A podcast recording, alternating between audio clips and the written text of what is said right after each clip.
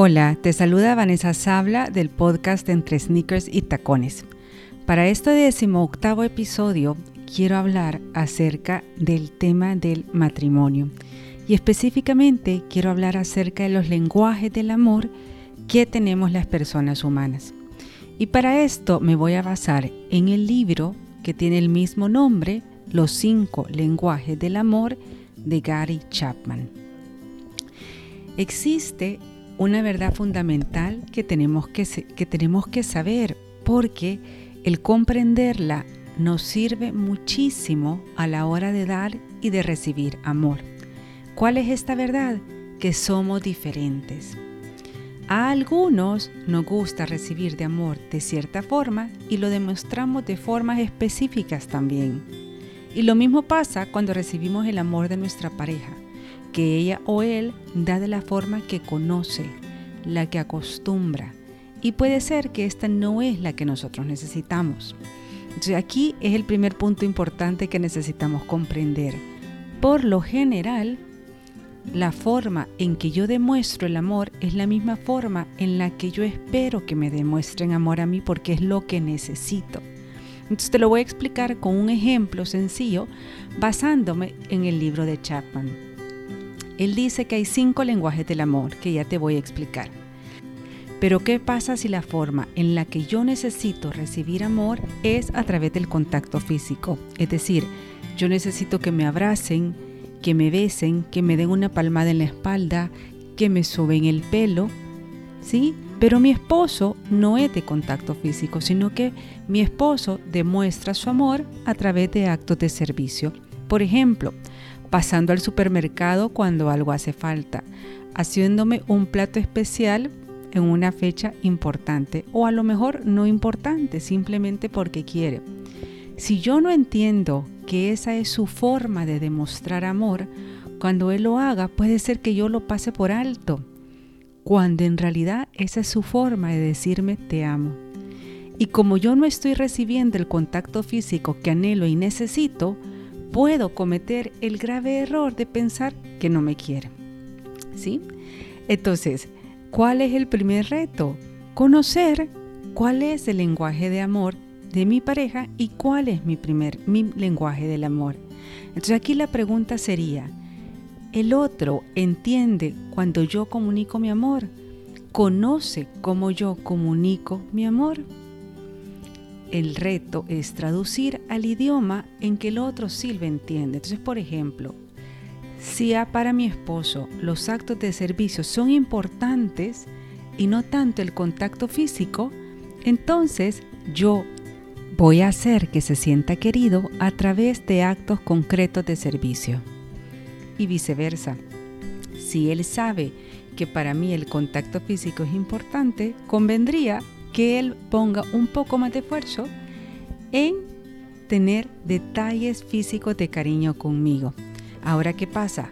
Que no es fácil porque es aprender algo nuevo. Y entonces aquí viene la segunda parte, que es, una vez yo ya, sé, ya tengo identificado cuál es su lenguaje de amor, es más fácil porque cuando él de repente tiene actos de servicio conmigo y no tiene eh, algún tipo de contacto físico, yo sé que esa es su forma de demostrarme amor.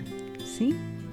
Esto parece un trabalenguas, pero no lo es. Es simplemente aprender a conocernos cómo amamos cada uno. Entonces aquí existen cinco lenguajes del amor, según Chapman, que te lo voy a ir explicando. El primero es palabras de afirmación. Las palabras de afirmación pueden ser de agradecimiento, de cariño, de respeto o de reconocimiento, entre otras. Es importante en este aspecto cuidar el tono de voz, las quejas, hacer muchos cumplidos, ya que estos motivan. Cuando la persona necesita palabras de afirmación, los cumplidos motivan mucho a que se sienta querida. Recordemos que la palabra puede construir o destruir a una persona. El segundo lenguaje es el tiempo de calidad.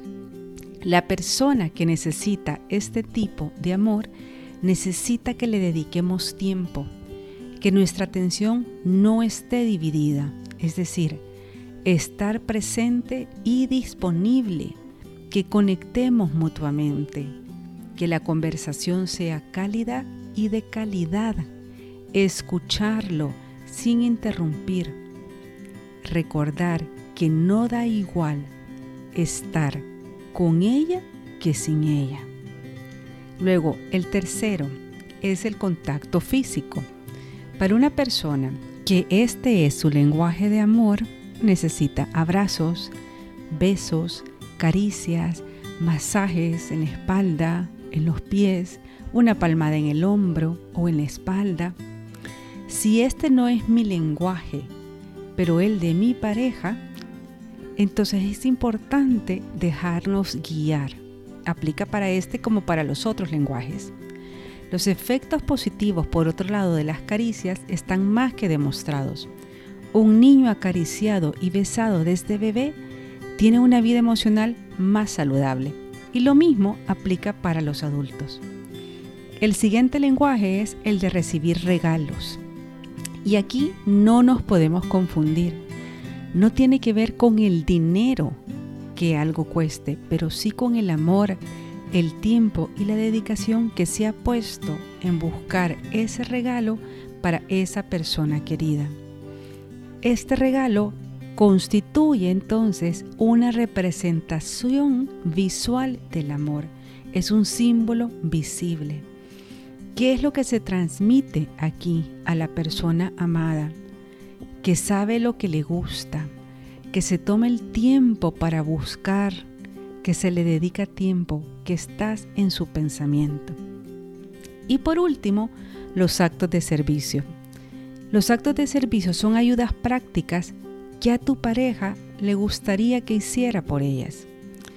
Por ejemplo, ofrecer servicio al otro de preferencia sin que lo pida, con espíritu positivo, sin queja, ¿Y qué es lo que esto implica?